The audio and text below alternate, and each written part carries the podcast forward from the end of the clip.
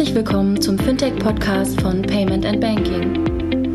In unserem wöchentlichen Podcast sprechen wir mit interessanten Köpfen aus der Branche über unsere Hauptthemen Fintech, Payment, Banking und Mobile. Hallo und herzlich willkommen zur 221. Ausgabe des Fintech-Podcasts von paymentbanking.com. Wir haben das Thema PSD2 noch nie in unserem Leben besprochen, ähm, so auch heute nicht. Äh, wir wollen über das Thema PSD2, Open Banking und das Open Banking der Zukunft äh, sprechen. Ähm, ob PSD2 erst der Anfang ähm, oder das Ende ist oder beides gleichzeitig, äh, werden wir gleich im, Detail hören. Wir haben Michael Salmoni von Equins als Gast. Hallo Michael. Hallo. Hallo André. Hallo ihr beiden. Und äh, bevor wir in Medias Res gehen, ähm, erstmal der Dank an die Sponsoren, äh, erst Dank an die Kollegen von Mastercard, äh, die man, glaube ich, gerade diese Woche jetzt nicht mehr erklären muss, was die machen. Äh, die waren, haben, waren sehr viel in der Presse und äh, die arme PR-Kollegen können einem leid tun, was sie die Woche mitgemacht haben. Äh, also vielen, vielen Dank an, an Mastercard. Ähm, wir haben InnoPay als Sponsor. InnoPay ist eine Beratung rund um digitale Transaktionen, unterstützen Unternehmen, öffentliche Institutionen bei der digitalen Innovation und Transformation von der Strategie bis zur Umsetzung. Michael, die kennst du wahrscheinlich, die kennst du wahrscheinlich auch noch gut aus dem ganzen Ideal-Umfeld, ne? Ja, ja, die kenne ich sehr gut. Wir haben ja unsere Zentrale in Holland, also ja. genau. Von denen werden wir auch im nächsten Podcast hören, ähm, auch äh, zum Thema Open Banking eine, eine Panel-Diskussion. Äh, da freue ich mich auch schon drauf. Ähm, dann haben wir die Kollegen von smartsteuer.de slash fintech, ähm, Steuererklärung auf die smarte Art, mobil, ähm, Rückzahlung der ähm, Steuerrückerstattung, bevor das Finanzamt bezahlt. Schaut es euch gerne an unter smartsteuer.de slash fintech und die Kollegen von FinCompare, die selbst vorstellen werden. FinCompare vergleicht für Unternehmenskunden verschiedene Finanzierungsmöglichkeiten. Dabei finden die Berater die Finanzierung, die am besten für die Bedürfnisse des Kunden geeignet ist. Genau, dabei kann das im Jahr 2016 gegründete Fintech auf mehr als 250 Finanzierern zurückgreifen, um die besten Konditionen anbieten zu können. Für den Kunden ist der Prozess dabei sowohl unkompliziert als auch schnell. Er stellt eine Finanzierungsanfrage auf der Homepage oder per E-Mail. Ein Berater ruft den Kunden daraufhin innerhalb weniger Stunden an. Anschließend ermittelt der von FinCompare eigens entwickelte Algorithmus passende Finanzierungsmöglichkeiten. Der persönliche Berater schickt dem Kunden daraufhin die fünf Finanzierungsmöglichkeiten, die am besten mit dessen Bedürfnissen übereinstimmen, zu. Der Kunde wählt daraufhin eins aus und FinCompare kümmert sich um den erfolgreichen Abschluss der Finanzierung. Ja, vielen Dank. Ähm, ja, Open Banking und die Zukunft. Ähm, Michael, kannst du dich vielleicht erstmal vorstellen, bevor wir ins Thema reingehen? Ähm, wer bist du? Was machst du? Was sind die Berührungen zum Thema Open Banking? Ja, vielen Dank, das mache ich gern. Also äh, ich bin bei Econs Worldline, der ist ja der größte Zahlungsverkehrsbearbeiter Europas inzwischen.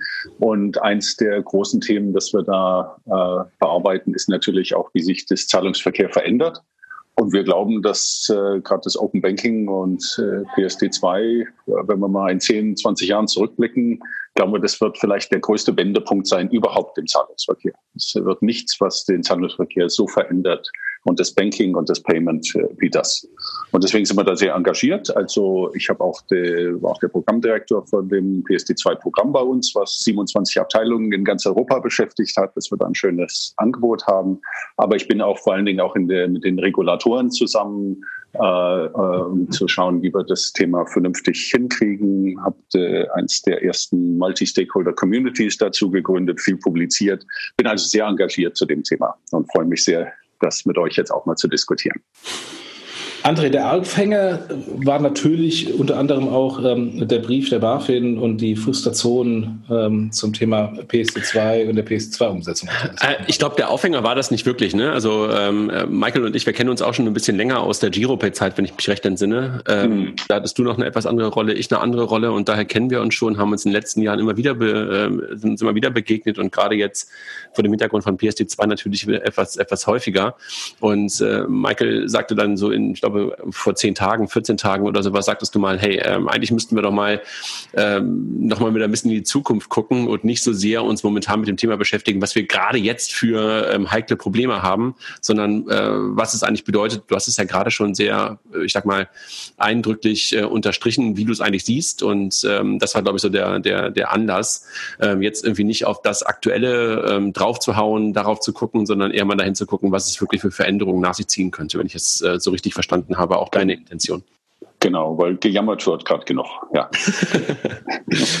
genau, also deshalb sollte man, glaube ich, so diesen, diesen Brief von letzter Woche, der natürlich zu einer ganzen Menge äh, geführt hat äh, und die Frustration an allen Ecken, äh, die könnte man wahrscheinlich so ein bisschen außen vor lassen, auch wenn wir es mit Sicherheit immer wieder mal streifen werden, äh, was es für Auswirkungen hat und, und wo es wirklich hingeht, Jochen. Ich glaube, das ist so, ähm, so, so, so verstehe ich es. Dann lass doch vielleicht erstmal ähm, überlegen, was ist denn Open Banking überhaupt ähm, äh, oder was wird unter Open Banking verstanden? Weil de facto ähm, das, was ja die BaFin jetzt äh, weiter erlaubt, ist ja ähm, mit der HBCI und FinTS-Schnittstelle ist ja Open Banking, was wir seit äh, 20 Jahren schon haben. Ähm, wie ist denn eure Definition von, von dem zukünftigen Open Banking?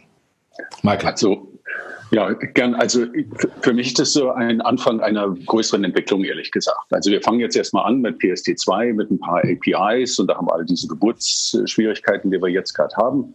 Und da können ein paar Fintechs äh, auf äh, Daten zugreifen und, äh, und Zahlungen auslösen. Aber das ist ja der Anfang einer größeren Geschichte, also dass, äh, dass äh, Bankendaten nicht mehr nur bei den Banken gehostet werden, sondern auch von anderen verarbeitet werden. Da entstehen also ganz neue Geschäftsmodelle, auch über Bankdienstleistungen hinaus. Darüber können wir hoffentlich auch noch mal ein bisschen reden. Also es geht nicht nur um die Zukunft von Banking und Payments, sondern auch um ganz neue Geschäftsmodelle, die zwar Bankdaten nutzen, aber, aber eben ganz, ganz andere Dinge machen. Und es ist ein Teil eines großen Trends aus, meiner Sicht, so der äh, API Mashup Economy wird es ja manchmal genannt. Nicht? Also dass alle, alle Industrien sich gerade öffnen und jeder baut so eine äh, Schnittstelle und die werden jetzt zusammen ge gemischt, meshed up, um da ganz neue Dienstleistungen zu machen. Also ein, ein Beispiel über äh, ist ja ein Mashup von meiner äh, Location, die Location vom Fahrer und äh, Google Maps. Die drei werden zusammengemischt und damit wird eine ganz neue Dienstleistung gemacht. Und das, glaube ich, ist das neue Spiel, das jetzt generell gespielt wird. Und da können jetzt auch Banken und Bankdienstleistungen und Payments-Daten da eine Rolle spielen. Und deswegen ist es eine ganz große Entwicklung, wo PSD2 nur der Anfang ist. Oder ein Teil davon. Also sozusagen, ich glaube, ähm, der Anfang, also wenn, wenn ich richtig verstehe, sagst du ja, das ist die APIisierung der Welt. Ne? Also mhm. ähm, Software eats the world war mal, war, war mal so ein bisschen so die, die, die, der Spruch von, von, äh, von Andresen.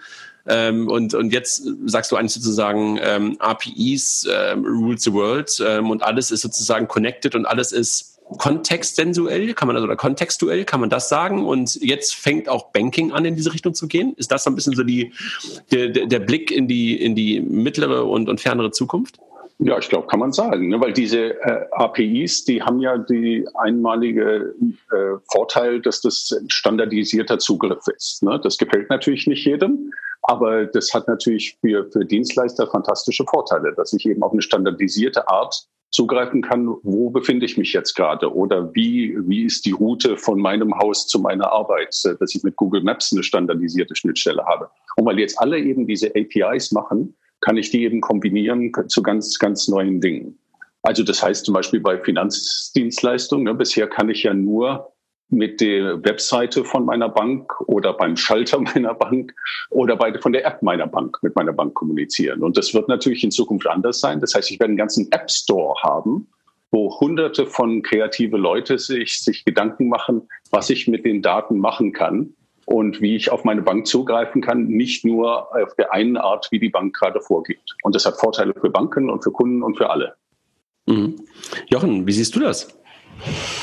Ich fand dieses Beispiel mit Google Maps sehr gut, weil was bei diesem Beispiel Google Maps ähm, mit APIs immer sehr gut ist, ist die Tatsache, dass ich dann nicht, nicht nur weiß, wie lang brauche ich von A nach B, sondern welche Möglichkeiten habe ich denn von A nach B zu kommen? Also Auto, Bahn, ÖPNV, Flugzeug und inklusive der Information, was es kostet.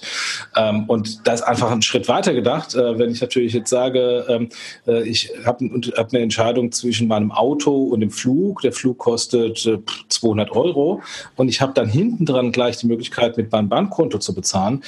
Wäre das ein mega Use Case, äh, der auch zu neuen Transaktionen führt, äh, weil bis ich jetzt dann sage, ich klicke auf äh, die Lufthansa-Seite, suche mir dann nochmal den Flug zu dem Preis, den mir Google Maps angezeigt hat ähm, und nutze dann die ohnehin hinterlegte Kreditkarte und nicht mein Bankkonto, ähm, dann habe ich wieder so viele Conversion-Verluste. Also das ist ähm, ähm, eigentlich ein perfektes Beispiel, wie Open Banking tatsächlich sein kann und wie es eben auch zu mehr Umsatz und mehr Transaktionen für die beteiligten Banken äh, führt. Weil heute ist es so, dass die Banken natürlich immer erstmal das Negative sehen und sagen, da kommen die berühmten Datenräuber, wie der, wie der Bankenverband ja mal gesagt hat, äh, die uns die Daten wegziehen und, ähm, und, ähm, und äh, Selbstgeschäft machen. Aber ich sehe, ich sehe, dass, dass man in einer richtigen PC2-Welt auch als Bank, äh, als offene Bank sehr viel mehr Geschäft machen kann. Also das, das glaube ich unbedingt. Also da hat sich ja auch, glaube ich, ein Wandel äh, äh, vollzogen inzwischen. Ne? Am Anfang waren ja viele Banken, glaube ich, wirklich mehr so anti und oh je, noch ein Compliance-Thema und jetzt müssen wir öffnen und äh, ist ja alles ziemlich schrecklich und kostet ja nur. Aber inzwischen, das belegen ja zahlreiche Studien und auch das, was wir sehen im Markt, dass viele Banken das jetzt auch als Chance sehen. Nicht? Also die können ja dann eben zum Beispiel auch dem Kunden ein, ein besseres Angebot machen. Die sagen, warum hast du denn eigentlich deine Kreditkarte dort und dein, äh, und dein äh, äh, Mortgage dort und äh, äh, das bei mir? Warum tun wir das nicht alles zusammen? Ich gebe dir ein schönes Angebot du musst mir nur mal kurz erlauben, äh, bei, den, bei deinen anderen Bankkontos mal reinzuschauen und dann kann ich dir ein schönes, äh, schönes Komplettangebot machen. Also der, die Bank kann auch Nutzer sein von dieser, von dieser Sache und nicht nur Opfer. Aber siehst du eine Bank, die das, was du gerade beschreibst, was ja eigentlich fast ein bisschen das, das Wunschszenario von uns allen ist, dass die Bank darin halt nicht nur eine Gefahr sieht, sondern vor allen Dingen eine Chance auch für sich selber. Und für sich selber würde ich, würde ich mal wieder ein bisschen wegstreichen, würde sagen, eine Chance für den Kunden, für gute mhm. Kundendienste. Siehst du eine Bank, die das wirklich tut? Also du hast ja, ja. aus ja. deiner Rolle heraus immer eine sehr internationale äh, Blick darauf. Siehst du eine Bank, die das wirklich als oder, oder ein Land vielleicht sogar, die da Vorrunner sind? Also, also eindeutig. Also es gibt ja ähm, äh, also äh, die Nordea Bank ist ja ein Klassiker, die schon seit Jahren eigentlich eh PSD2 und Open Banking überhaupt da war, schon diese Chance gesehen hat und also äh, so viele äh, Fintechs attrahiert hat und neue Geschäftsmodelle entwickelt hat, dass die das, den Run sozusagen selber stoppen mussten. Dann gibt es in, in, Frankreich die Credit Agricole, die schon lange einen App Store betreibt, dass man Apps auf, auf, äh, auf Banken haben kann. Da gibt es eine schöne App, die heißt zum Beispiel Pimp Ma Banque. Äh, da wird also der Kontoauszug einfach mal schön interpretiert, dass man nicht diese ganzen scheußlichen Transaktionscodes und Freitextfilter, die man sonst immer auf seinem Bankkonto sieht, sondern es wurde von einem dritten Dienstleister mal attraktiv dargestellt, dass ich auf meiner Bank jetzt auch mal wirklich verstehe, was die einzelnen Dinger sind. Ähm, dann gibt's äh, äh, ein schönes Beispiel von der Deutschen Bank, äh, die ja mit der IATA eine Partnerschaft gemacht haben, wo acht Milliarden an, äh, an Gebühren gespart wird, weil ich mit Open Banking jetzt meine Flugtickets besser buchen kann, die BBVA in Spanien. Also es gibt zahlreiche Beispiele, wo die wirklich sehr offensiv in das Thema reingeht und das finde ich ganz wunderbar. Und viele tun das im Hintergrund, da kann man noch nicht drüber reden, aber das sind schon mal ein paar öffentliche Beispiele. Äh, äh, da würde ich gerne mal reingehen. Also äh, jetzt hast du die Deutsche Bank genannt mit dem, mit dem IATA-Beispiel, was ja noch ähm, in der, in der frühen Phase ist. Also da ist ja noch, noch nichts wirklich ähm, in der Masse ausgerollt, während die anderen Beispiele, die du gebracht hast, ähm, sind ja schon beim Endkunden tatsächlich in der Masse angekommen. Und das ist so ein bisschen auch so meine Wahrnehmung, wenn ich mir, wenn ich mir das mal aus der internationalen Perspektive anschaue. Wir waren eigentlich Vorrunner in Deutschland mit der HBCI-Schnittstelle, mit Integration in die Steuersysteme und so weiter und so fort, Multibanking wie der Deutsche Bank-App. Ähm, aber haben jetzt die Chance, so ein bisschen verpasst und jetzt ziehen die anderen links und rechts an uns vorbei. Ja, Siehst du, dass der Zug schon abgefahren ist oder ähm, ist das noch nicht der Fall? Also da sprichst du wirklich einen, einen tollen Punkt an. Also äh, das ist vielleicht historisch immer ein bisschen so gewesen in Deutschland. Also ich bin in England aufgewachsen und als ich mal erzählt habe, da gibt's so Automaten, da kann ich aus der Wand Geld rausholen an einem Samstag, damit ich im Pub noch, äh, äh noch bezahlen kann. Da haben mir in Deutschland alle gesagt, was für eine furchtbare Idee das ist. Da werden doch lauter Räuber hinter diesem Geldausgabeautomat stehen. Und was ist, wenn da kein Geld rauskommt? Und es vom also da hat man viele Bedenken und Probleme gehabt. Jetzt hat Deutschland die meisten und die besten Geldausgabeautomaten der Welt. Das ist, glaube ich, ein bisschen eine kulturelle Sache, wenn ich das mal sagen darf, dass immer mal wieder äh, es erstmal äh, da die Sorgen manchmal im Vordergrund stehen. Aber ich habe keine, keine Sorge, dass da in Deutschland das, äh, das massiv voran, vorankommt. Ich habe eher ein Pro Problem oder eine Sorge mit Europa.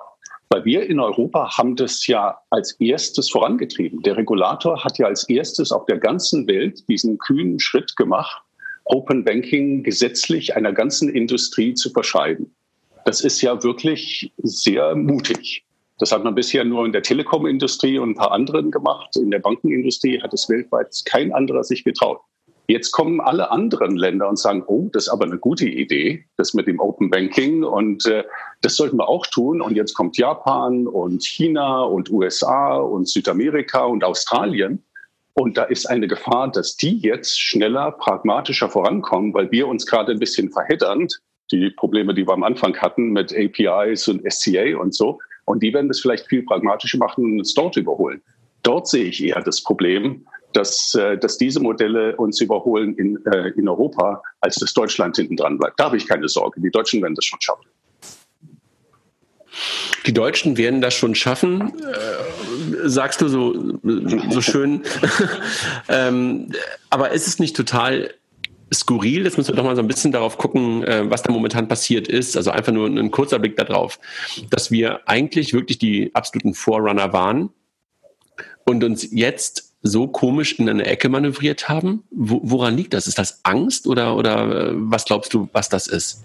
Naja, der, der deutsche Markt ist halt kompliziert. Ne? Da sind halt äh, 1200 äh, Banken allein äh, in einem Sektor und wir haben drei Sektoren und die, da sind viele Rechenzentralen, die eine gewisse Macht haben und da sind äh, Bankenverbände und bis man das alles organisiert kriegt, das ist schon schwieriger als in England, wo es nur vier Banken gibt, die äh, 80 Prozent des Marktes abdecken äh, oder in Japan, wo es nur drei sind.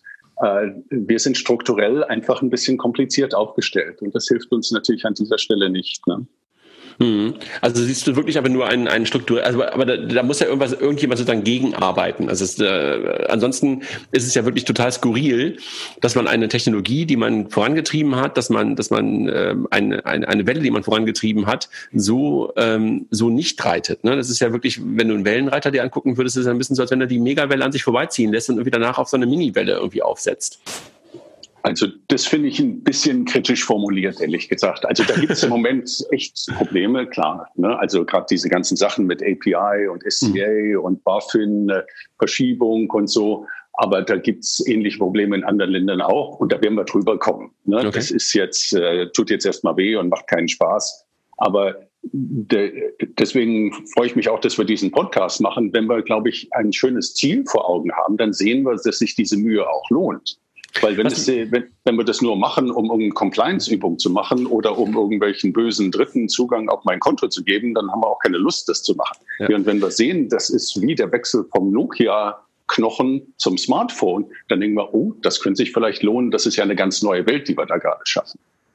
Aber das ist ja eine spannende, spannende Analogie, die du ja gerade machst mit Nokia und, und, und Apple. Ne? Ähm, wenn wir mal so Richtung, Richtung Nutznießer von Open Banking gucken, also beim, beim Nokia Knochen und, und, und das iPhone, der größte Nutznießer waren ja eigentlich wir Kunden. Keine Frage. Ähm, aber letztendlich hat es trotzdem nahezu ein, ein, ein Weltkonzern äh, zerstört nicht, aber an den Rande des Ruin, Ruins geführt und einen anderen, der bis dahin eigentlich nur mit Computern äh, groß geworden war und ein bisschen mit Musik, ähm, zum wertvollsten Unternehmen der Welt gemacht. Was glaubst du denn im Open Banking, wenn man diese Analogie mal äh, weitertreibt, äh, wer wird da der größte Nutznießer neben uns Kunden sein? Sind es die Banken? Also ich glaube, die Analogie kann, kann man sehr schön machen, genauso wie du es beschreibst. Ne? Also Nokia hat ja die, die Kurve, wenn man das so sagt, nicht ganz gekriegt, weil sie eben noch in dem alten Modell war und sehr erfolgreich in dem alten Modell. und dann nicht unbedingt motiviert war vielleicht oder gedacht, das kommt doch nicht und mal sehen, gesagt, ich kann mal so weitermachen. Ich habe ja, die waren ja, haben ja einen irrsinnigen Marktanteil gehabt. So, und ich, genauso glaube ich, ist es auch jetzt. Die Banken, die die Digitalisierung sehen, sehen, dass das eine Riesenveränderung gibt, dass es auch neue Chancen gibt. Die werden natürlich die Gewinner sein.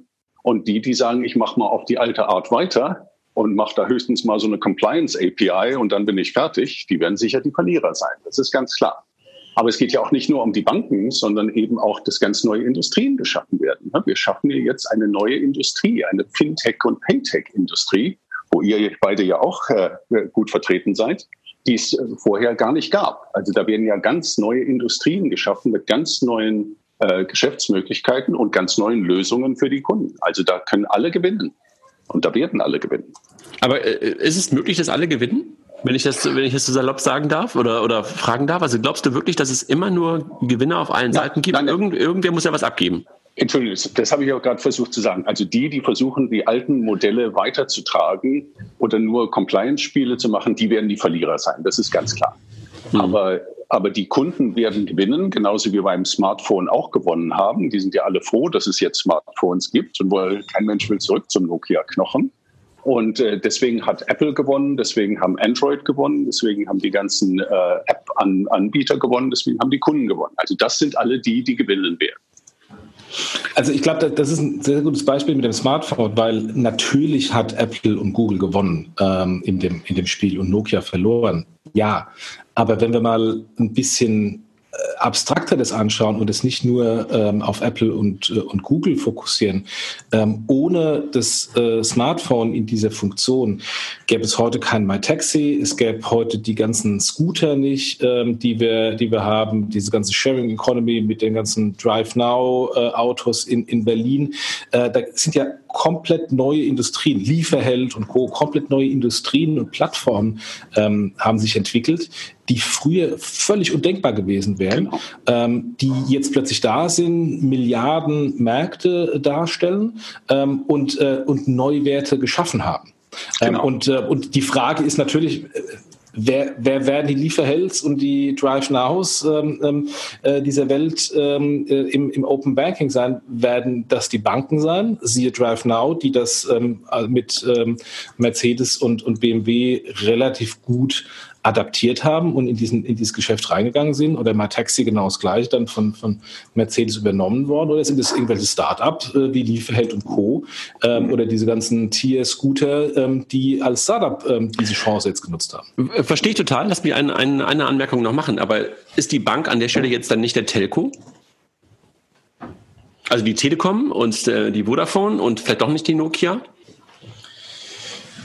Also ich hoffe ja, dass es nicht die, nur die Googles und die Facebooks sind, die hier die, die, die Gewinner sind. Ne? Also mhm. da sind wir uns, glaube ich, glaube ich, ja, ein, sondern total.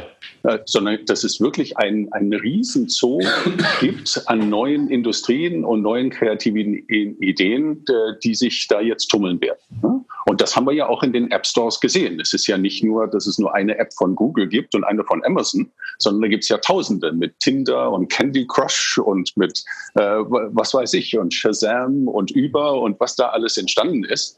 Und so hoffe ich auch und glaube ich ist auch berechtigte Hoffnung, äh, dass das auch auf der, in, äh, im Finanzdienstleistungssektor sein wird. Es wird einen ganzen Zoo von Apps von ganz vielen verschiedenen Anbietern geben, die Mehrwertdienstleistungen on top of Bankdaten und on top of Payment äh, anbieten werden. Und es wird hoffentlich nicht nur Google und Amazon und Facebook sein. Nichts gegen die, die werden auch tolle Sachen machen, aber es wird hoffentlich ganz, ganz viele geben. Mhm. Hm.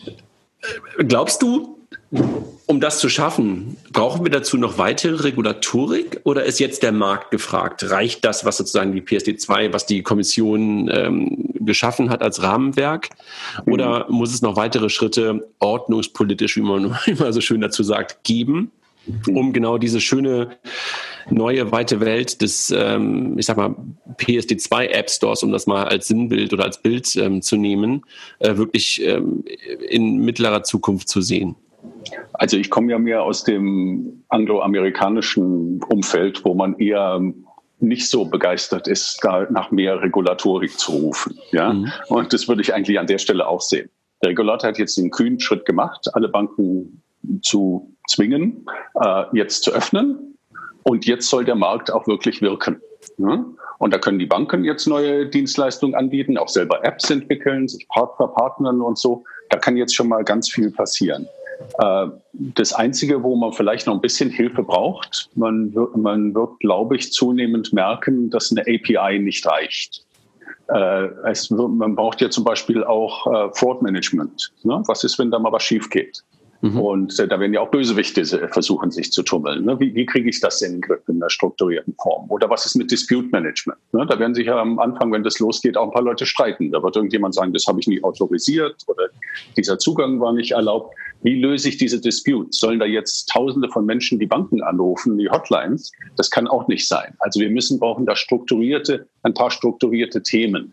Manche denken da so ein bisschen an Schemes. Ja, also solche Sachen zu fördern, da kann der Regulator, glaube ich, schon eine, eine Rolle spielen. Aber um diesen Markt zu entwickeln und diese Kreativität zu entfachen, da hat er, glaube ich, schon das Wesentliche getan.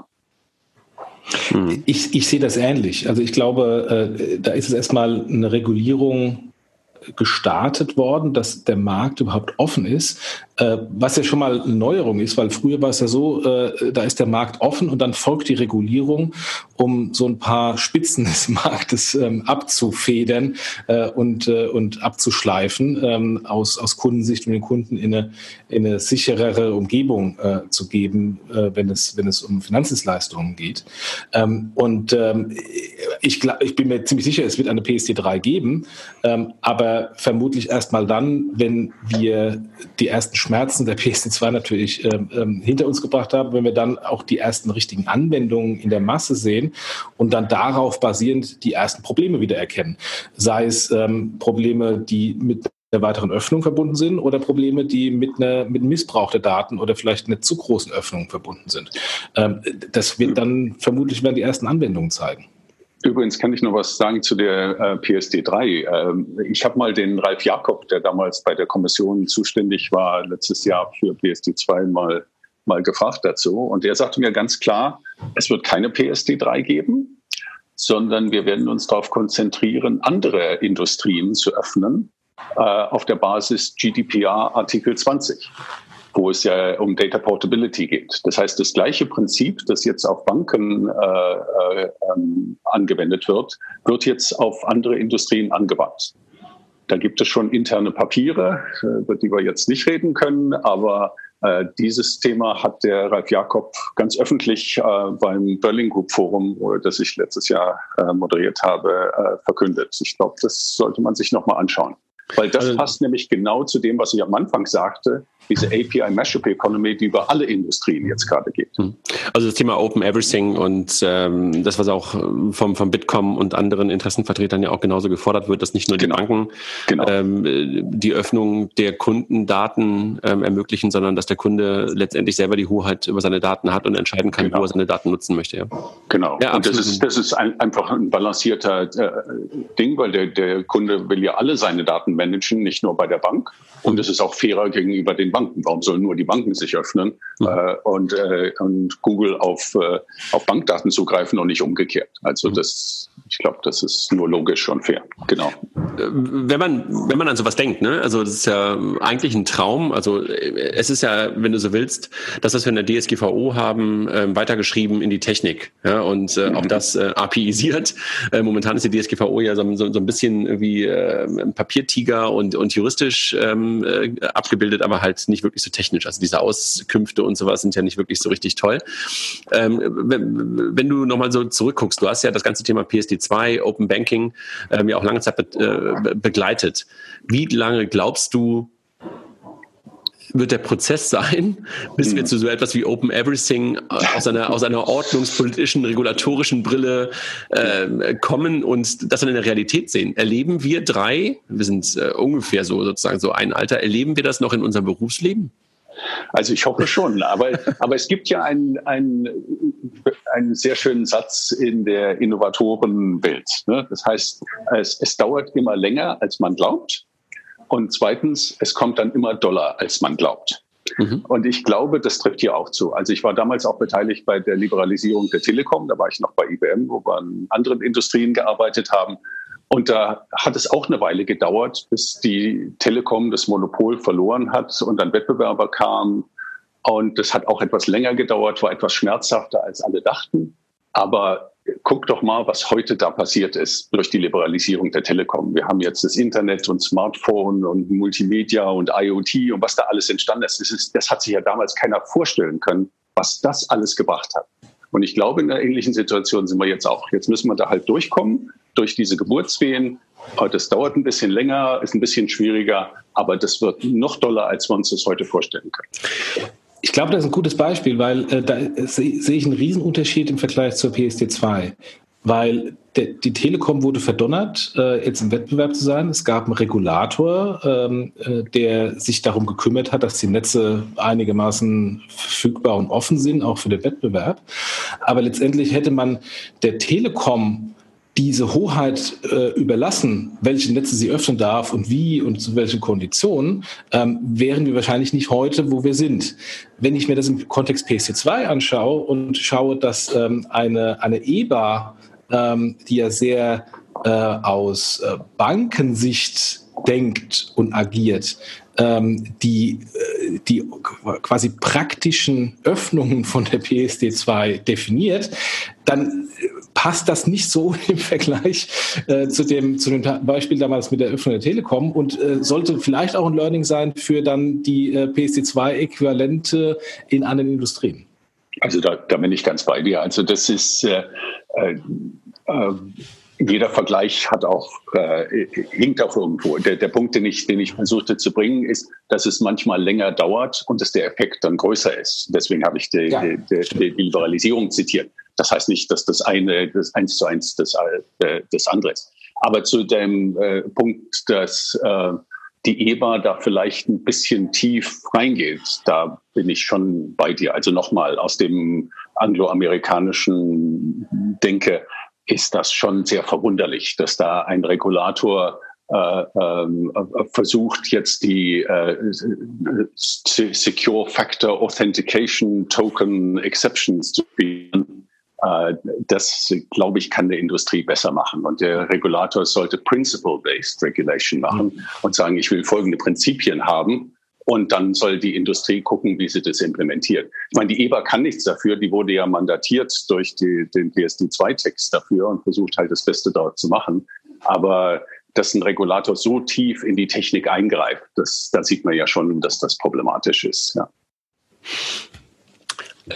Glaubst du, wenn ich, wenn, ich nochmal auf das Thema drauf gucke und, und, und wir äh, doch nochmal so ein bisschen auf die, auf die Problematiken, glaubst du, wir erleben jetzt gerade so ein bisschen eine kleine Frustration, aber deine Euphorie ist weiterhin ungebremst, dass du sagst, okay, wir gehen durch das Teil der Tränen durch, das dauert, keine Ahnung, sechs Monate, zwölf Monate, was auch immer, aber danach wird es einfach eine unglaubliche Dynamik nehmen, weil wir dann plötzlich Use Cases erleben, die einfach total gut funktionieren. Also glaubst du einfach, wir ja, müssen ja. kurz da durch und dann sechs Monate, zwölf Monate also, bringen?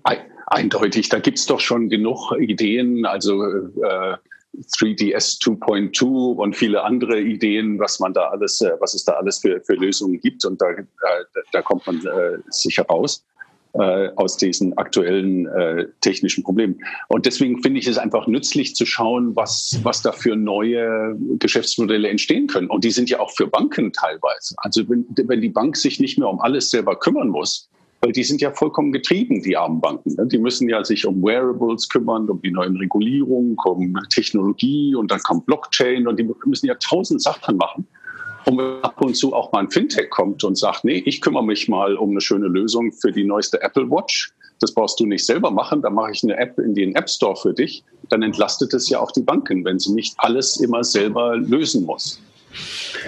Wer glaubst du, wird sozusagen notwendig sein, das momentan in, der, in, der, in den nächsten Wochen und Monaten, um diese Euphorie nach vorne zu bringen? Sind es die Banken, sind es die Fintechs, sind es sie zusammen? Weil das ist ja momentan so ein bisschen das Gefühl, was man, wenn man die Presse verfolgt, dass man wieder das Gefühl hat, es ist wieder so ein Gegeneinander. Das ist ja irgendwie nicht hilfreich ne, für, das, für den nee, Weg nach vorne. Ehrlich nicht. Nee, ehrlich nicht. Nee, also deswegen haben wir ja auch ganz früh schon ein Multi-Stakeholder-Forum gegründet, weil wir glauben, nur wenn die Leute miteinander reden, vernünftig und konstruktiv, dass wir dann alle gewinnen. Ne? Weil die Fintechs werden gewinnen und die Banken und die Kunden, wenn wir das alle gemeinsam hinkriegen. Also zu der, zu der, dazu müssen wir zurückfinden oder das, das weiter ausbauen. Mhm. Und deswegen finde ich es ganz schön, wenn man so einen Podcast macht. Vielleicht kann man ein paar der Geschäftsmodelle mal diskutieren, die dann vielleicht rauskommen, wenn das dann mal gelöst ist. Wie, wie, was sind denn die neuen Bank-Apps? Ne?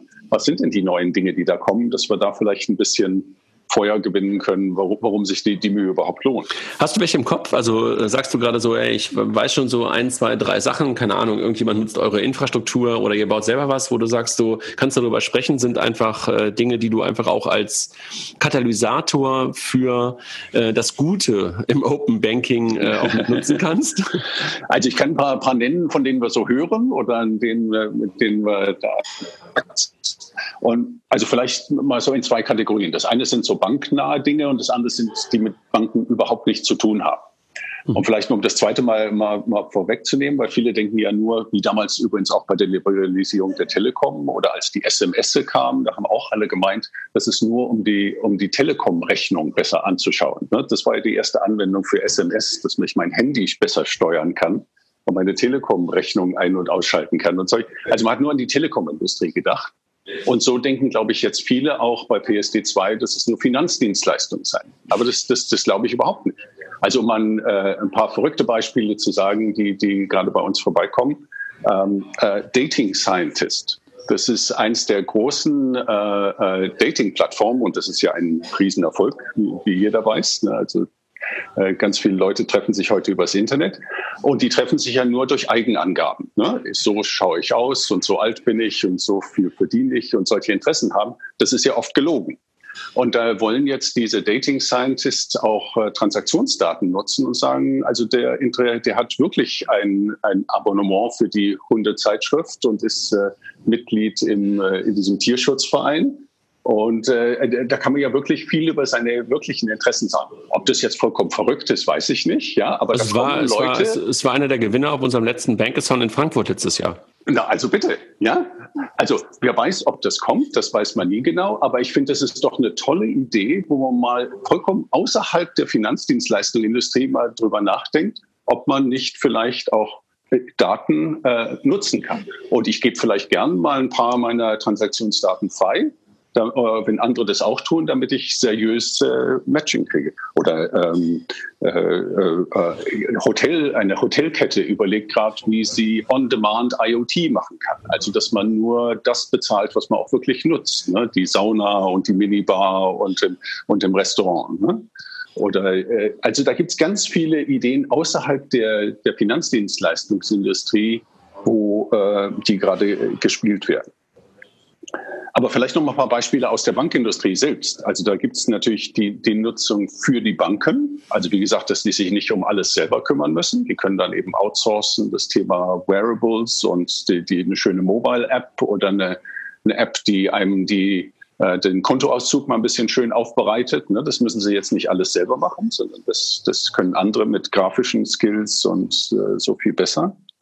Ähm, oder äh, zum Beispiel das Thema, ganze Thema Rich Point of Sale. Ne? Also heute, wenn ich in den Laden gehe, stecke ich eine Plastikkarte in ein Plastikgerät und habe da nur die Option zu sagen, ja, bezahle ich oder nicht. In Zukunft werde ich die Möglichkeit auch haben zu sagen, nee, diesen teuren Fernseher, den zahle ich doch lieber von einem anderen Konto als von meinem Girokonto. Oder ich möchte lieber in Raten zahlen oder ich möchte gern erinnert werden, wenn die Garantie abläuft oder also da gibt es ja ganz viele Ideen, die gerade gespielt werden, wie so ein modernes Point-of-Sale-Lösung aussehen können, auf einer App und nicht auf so einem Plastikleser. Äh, äh, also ganz viele Ideen auch in der Bankindustrie.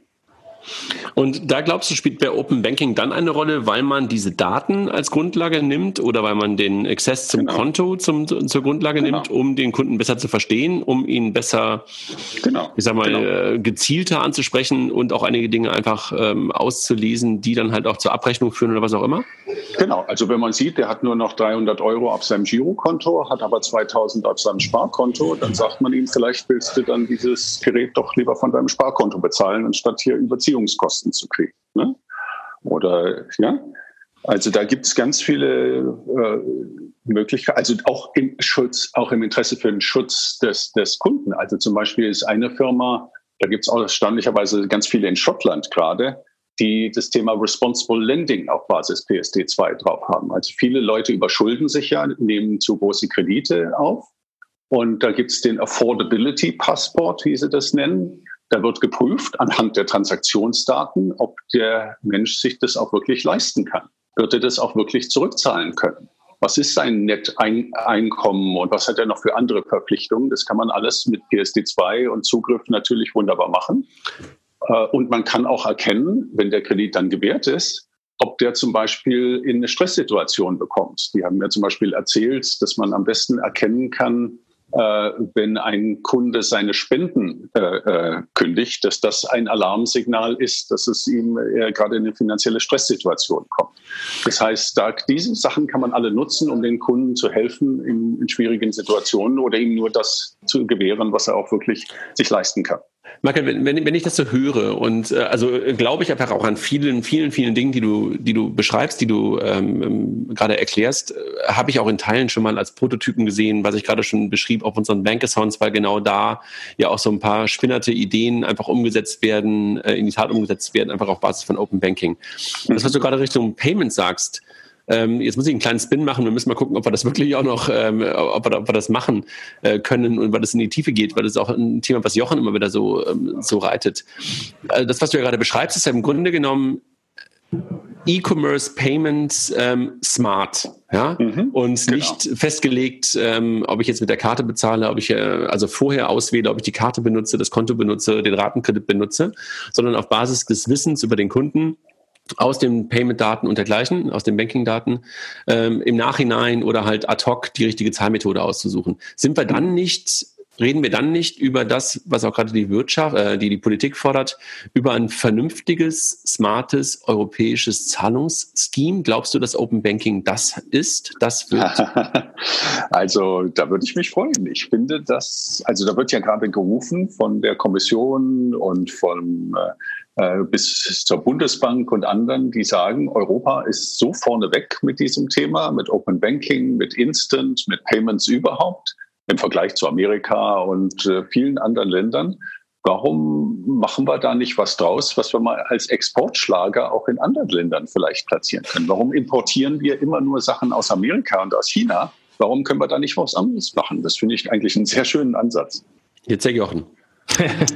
Ja, ich, ich, wollte, ich wollte reinspringen, auch sagen, im, im Kontext PSD2 ist häufig ähm, immer dieser Endkunden-Use-Case äh, gesehen. Also ähm, es werden irgendwelche Endkundendaten äh, rausgezogen und damit kann man irgendwas machen. Ähm, wenn ich jetzt mal ähm, die Seite der Bank wechsle auf die Transaktionsbank und mir das Firmenkundengeschäft anschaue, sind wir genau da, wo ihr gerade drüber gesprochen habt, nämlich ähm, Händlerakzeptanz, bessere Händlerakzeptanz, einfachere Integration von bestehenden Zahlmethoden in die Use Cases des Handels, Schrägstrich natürlich am Ende des Tages auch der Kunden. Ähm, und ähm, ich bin fest davon überzeugt, dass wir die ersten wirklich großen Success Stories im PSD2-Bereich im, Transaction, im Transaction Banking sehen, wo smarte Banken äh, das Transaction Banking auf eine komplett andere Ebene heben. Und wenn, wenn wir mal schauen, was eine Stripe gemacht hat, ähm, mit äh, Komplexität rausnehmen, aber hinten dran wahnsinnig viele Zahlmethoden zu haben. Oder was eine Klarna gemacht hat, das ist das, was ihr gerade eben erzählt habt, äh, mit äh, ich mache eine Payment-Transaktion und entscheide dann hin hinten raus, äh, zahle ich das per Rechnung, zahle ich das per Kredit, zahle ich das äh, auf meine Kreditkarte?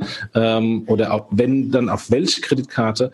Oder ähm, was ähm, ein Curve macht, äh, wo ich ein Plastik- oder eine Metallkarte habe und hinten dran verschiedene andere Plastikkarten hinten reinsetze und auch nach einer Transaktion noch sagen kann, oh, das war jetzt dummerweise äh, eingestellt mit meiner Privatkarte, aber hätte eigentlich auf die Corporate Card gehen sollen.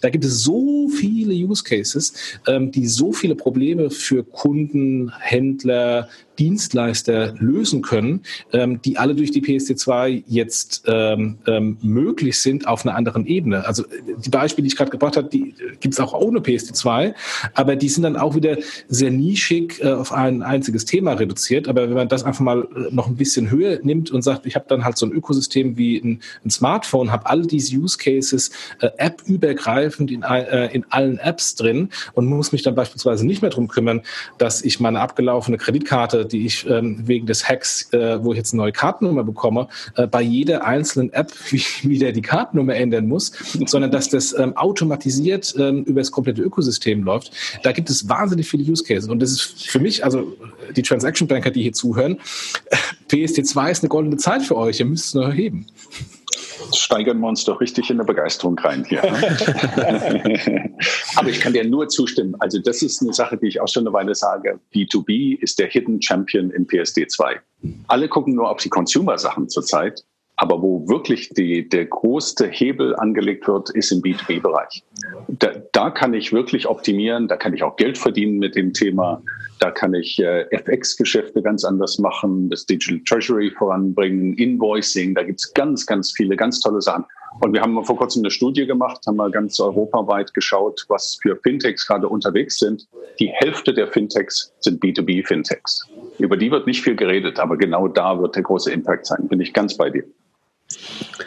Aber sehen wir denn momentan im PSD2-Umfeld ähm, schon konkrete B2B-Lösungen? Also wir haben gerade über Yatta gesprochen. Ja, das war so ein Beispiel, äh, was, was ihr gerade beide schon mal, schon mal ähm, gestriffen habt. Seht ihr sonst äh, welche B2B-Dinge, wo wir sagen so, wow, genau das ist es? Oder habt ihr gerade nur einfach sozusagen erstmal so die, die These? Oder gibt es konkrete, konkrete Dinge, die ihr schon momentan da seht? Da gibt es konkrete. Also ich kann jetzt nicht über alle jetzt, jetzt, äh, jetzt öffentlich reden, aber da gibt es welche, also der große Trend aus meiner Sicht ist, dass Lösungen, die bisher nur für große Corporates verfügbar waren, durch SAP und große ERP-Systeme, dass die jetzt auch für SMEs möglich sind.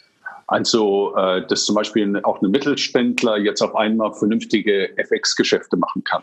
Und zwar wirklich elektronisch und äh, medienbruchfrei und ohne dass er seine Bank anrufen muss, muss und da Faxe hin und her geschickt werden und da irgendwelche Umsetzungsraten in, in, äh, in irgendwelche äh, Spreadsheets eingetippt werden. Da gibt's also ganz wunderbare Lösungen, wo zum Beispiel deutsche Mittelständler, die ja sehr gut in die Welt exportieren, jetzt auch mal saubere FX-Lösungen haben. Um zum Beispiel nur mal ein kleines Beispiel zu nennen. Ne?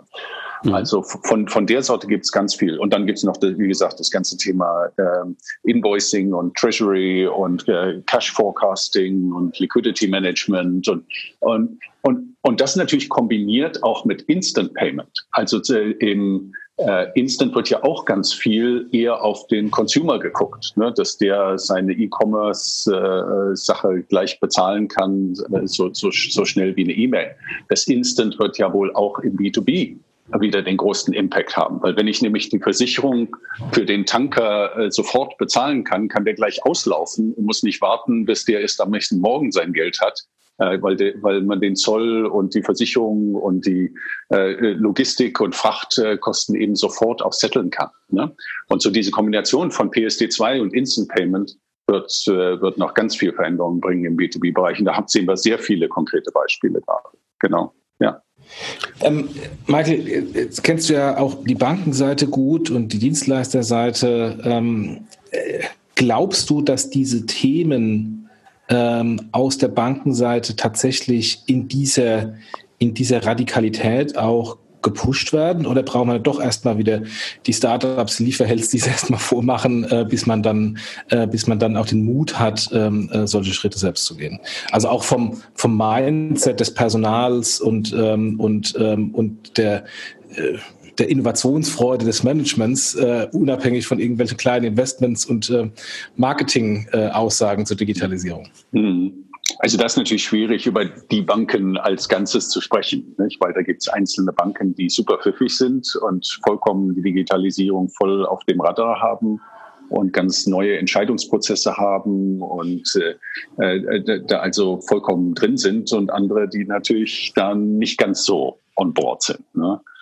Und ich glaube, das wird sein wie immer. Ne? Da werden ein paar voranpreschen ein paar werden sich vielleicht eine blutige Nase holen, aber ein paar werden auch ganz tolle neue Dinge machen und dann werden andere sagen, oh, das muss ich auch machen, das sollte ich auch machen und wenn sich dann auch bewegen. Die werden nicht alle im Gleichschritt marschieren, aber äh, bisher haben sich die Banken ja immer wirklich wacker geschlagen. Wenn ihr euch erinnert, es gab ja immer wieder den Ausruf der Tod der Banken. Als Direktbanking kam, ne, hieß es, jetzt können die Banken zumachen, das wird alles nur noch übers Internet gemacht. Pustekuchen. Die Banken haben das absorbiert und haben Multi-Channel erfunden, ne, dass ich auf mein normales Bankkonto im, im Schalter, aber auch elektronisch und auch über Mobile zugreifen kann. Und so ging es immer wieder. Ne? Also Direktbanking, dann kam Mobile Banking, dann kam, ähm, jetzt kommt Fintech und Blockchain. Die Banken, obwohl immer wieder auf sie geschimpft wird, haben doch eine gute Historie, wie sie immer wieder diese Themen sauber absorbieren und größer und stärker werden. Ich habe auch keine Sorge, dass allalong auch dieses Thema von den Banken aufgenommen wird und zu einer Chance gemacht wird. Sehe ich prinzipiell genauso. Ähm, und, äh, Warte mal, se, seht ihr das wirklich prinzipiell genauso, Jochen? Also da, da muss ich einmal kurz einhaken. Also habe ich verstanden. Ne? Also beim Thema Banking und sowas habe ich das verstanden und äh, dass die Banken das immer wieder aufholen. Aber im Bereich Zahlungsverkehr und E-Commerce-Payment, das ist doch schon irgendwie etwas, wo die Banken, können die das wieder aufholen? Glaubt ihr das wirklich? Ja, ich, ich, ich, stimme Michael zu, weil wenn ich mir anschaue, was beim Direktbrokerage passiert ist und was dann in Folge passiert ist, äh, es, waren, es waren teilweise Startups, die dann zu Banken wurden, es waren Spin-offs von Banken, die die Innovation getrieben haben und die heute die großen Sieger äh, sind in dem Bereich.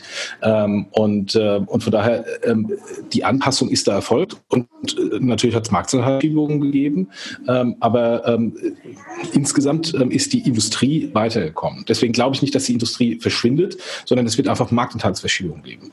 Und ähm, im, im, Zahlungsverkehr, natürlich, André, auch da ist, ähm, ist die Chance offen. Also das, was wir gerade eben gesprochen haben mit ähm, diesem Klarna-Modell, dass ich hinten dran das Routing mache, ähm, das sind halt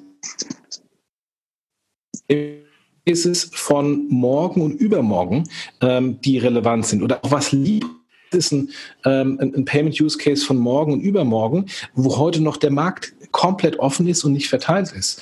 Ähm, das Problem ist, ähm, weshalb wir natürlich auch mal so gerne ähm, etwas schmunzelnd auf, auf, äh, auf die Payment-Initiativen im Digitalbereich bei den Banken äh, draufschauen und manchmal auch draufhauen, ist ja, dass ähm, versucht wird, viel Geld mit ähm, Rezepten und Produkten auf Probleme von vorgestern zu reagieren. Wenn ich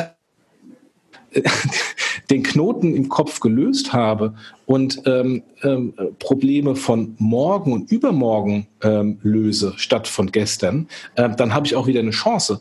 Ähm, und, ähm, und das ist natürlich, äh, versuchen, Hausressourcen zu machen. Ich kann es versuchen über Akquisitionen holen. Ich kann mir äh, ähm, äh, kann versuchen über äh, Akquisitionen von von Startups, die bereits in diesem Bereich aktiv sind ähm, und die dann selbst groß machen. Also es heißt nicht, weil ich jetzt irgendwie äh, 15 Jahre gepennt habe, äh, dass äh, mein Leben lang äh, ich im digitalen Zahlungsverkehr keine Chance mehr habe.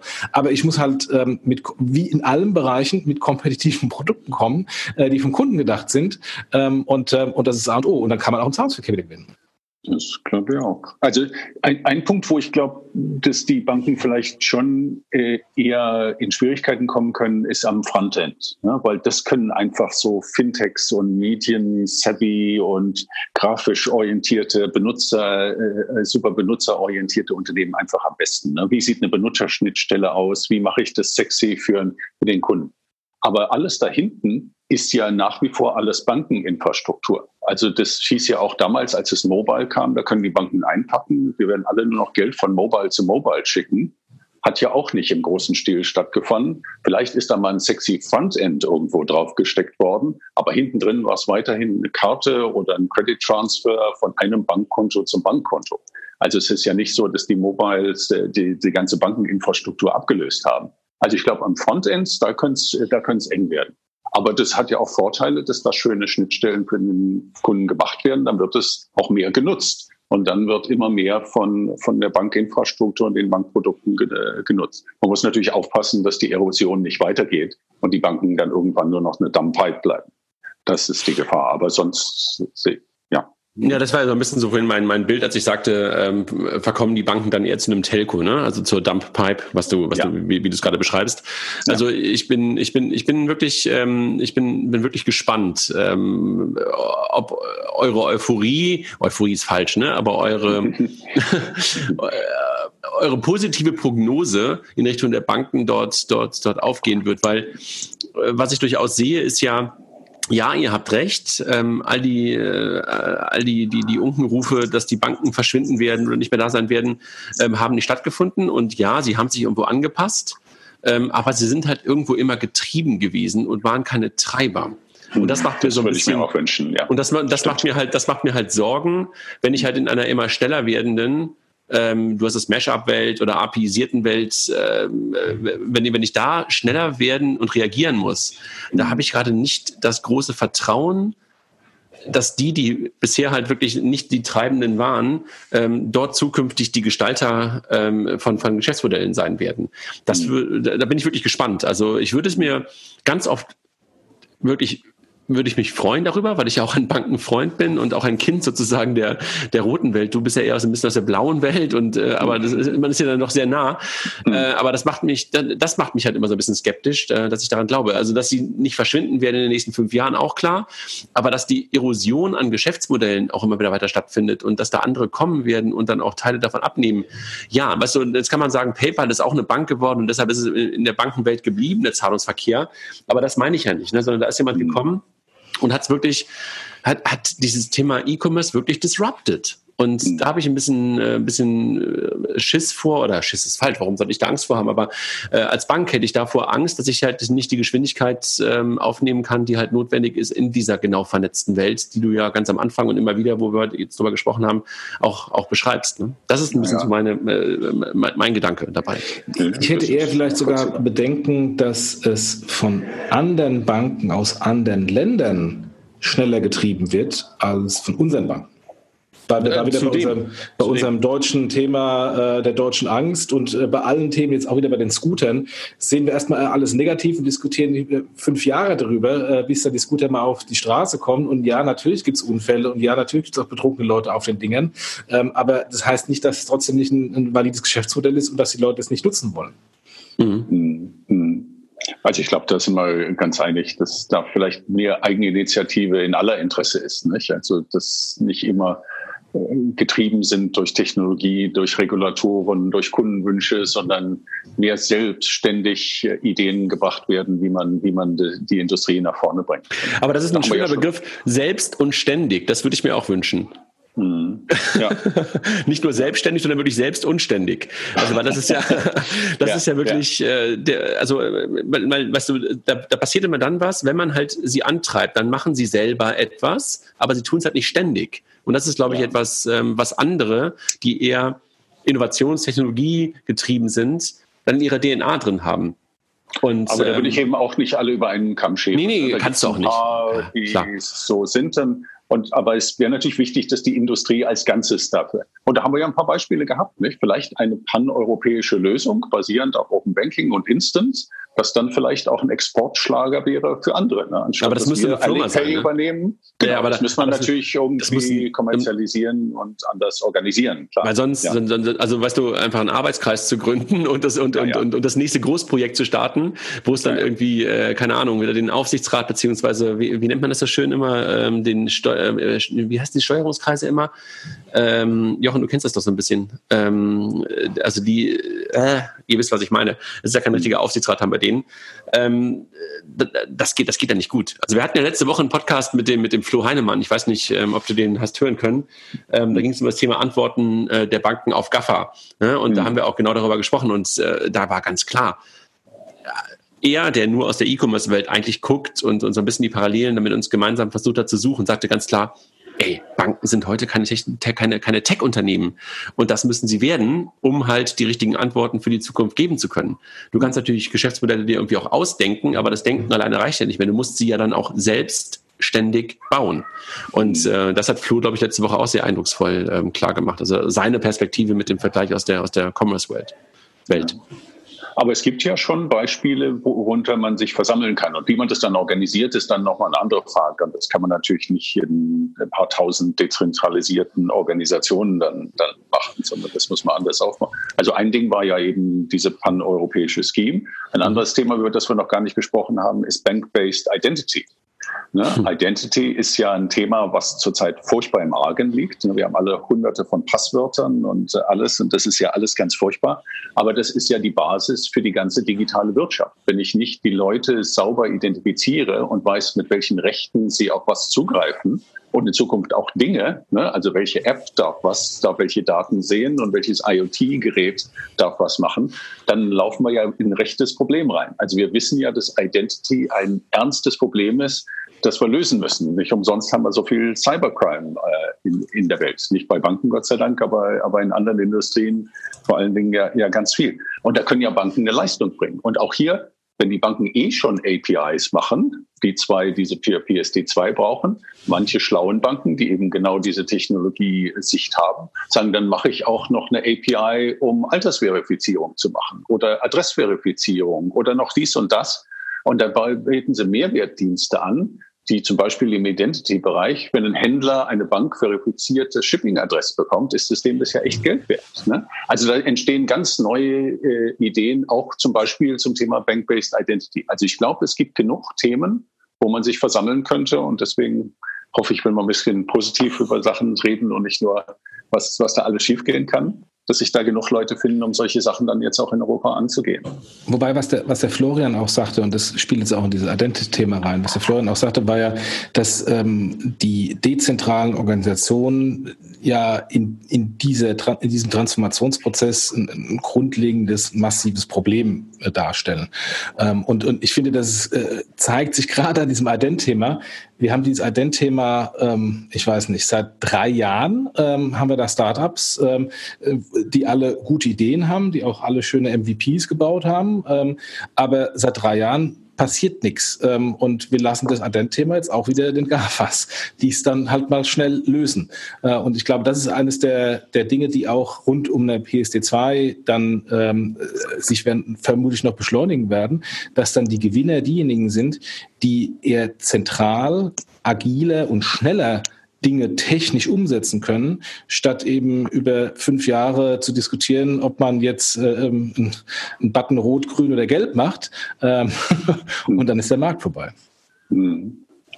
Nee, nee, also klar, die zentralen Instanzen, die rein kommerziell getrieben sind, die haben es natürlich da erstmal einfacher. Ne? Aber das heißt für mich nicht, dass man das deswegen dann nicht tut. Ne? Also ja. wir wollen das, glaube ich, nicht unbedingt nur den Silicon Valley und chinesischen Giants überlassen. Ne? Da sollten wir schon alle, alle miteinander schauen, dass wir in Europa und gerade für die Banken auch was Gutes tun. Wobei zwischen wollen und machen dann doch ein Riesenunterschied ist. Ja, das, das würde noch ein paar mehr Podcasts daran das, ja, das ist, Aber erstmal äh, die Erkenntnis, dass wir da was tun sollen. Oder? Ja. Ich glaube, das wäre schon mal allein. Es ist ja, ja, Es ist ja, es ist ja mal mein Lieblingsspruch, ne? Machen ist so viel geiler als wollen. Also. ja. Jochen, ja. du bist der Host. Ja, ich wollte gerade sagen, wir sind schon ziemlich, äh, ziemlich weit fortgeschritten äh, und ich habe auch schon das nächste Termin, äh, der mir so ein bisschen auf den Nägel brennt. Äh, deswegen ähm, würde ich, wenn ihr nicht ein großes Veto anlegt, so langsam mal gerne zum Ende äh, kommen. Ja, äh, Michael, also ich fand es super. Also genau das, das Thema, was du, was du ja auch zum Anlass genommen hast, darauf zu, äh, auf uns zuzukommen, auf mich zuzukommen, haben wir, glaube ich, ganz gut äh, streiten können. Ne? Also diese Frustration, Depression, die teilweise da momentan herrscht, so ein bisschen äh, außen vor zu lassen und darüber nachzudenken, wie geht's weiter, wie machen wir weiter, welche Möglichkeiten gibt es und einfach ein bisschen euphorischer zu sein, ist, glaube ich, genau der richtige, genau der richtige Weg. Sehr, ich würd, ich würd, und eure Unternehmen sind ja auch dabei, das alles ja, besser zu machen. Also es ist ja nicht so, dass wir dann nicht alle auf der gleichen Agenda sind. Ja, ja wir wir, geben uns Mühe dabei. Wir würden uns freuen, wenn du, wenn du möglicherweise auch die, äh, die Zeit hast, die Chance hast, ähm, auf einem unserer nächsten Events vorbeizukommen. Ich weiß nicht, ob du schon mal, ich glaube, du warst noch nie bei einer Banking Exchange oder Payment Exchange oder Transaction. Ähm, no, Frankfurt, nicht, aber können wir gerne machen, ja. Genau, also in Frankfurt äh, die nächste Banking Exchange jetzt, glaube ich, Jochen, Termin 19. Äh, September, glaube ich, ne? Ich, 19. 20. ja. 19. 20. September. Wenn du magst, komm gerne vorbei. Und dann die nächste ist die Transaction Games, auch wieder in Frankfurt, beziehungsweise ehrlich gesagt in Offenbach, ähm, Mitte November. Okay. Ähm, und das heißt, ähm, auf der Banking Exchange eher der kleinere Rahmen, Invite-Only, ähm, wo in der Regel Banker, Fintechs und ein paar ähm, mhm. Industrievertreter sind und die Transactions und Banking-Schwerpunkt. Mhm. Und die Transactions ein bisschen offener, ähm, wo wir ganz bewusst sagen, äh, wir wollen halt äh, auch eine breitere Masse da haben, äh, bis zu 500 Leute, 400 Leute, äh, mhm. die wir da hoffentlich in Buden, Budenhagen, ist glaube ich, ne, äh, begrüßen Budenhagen. wollen. Budenhagen halt. wann ist das?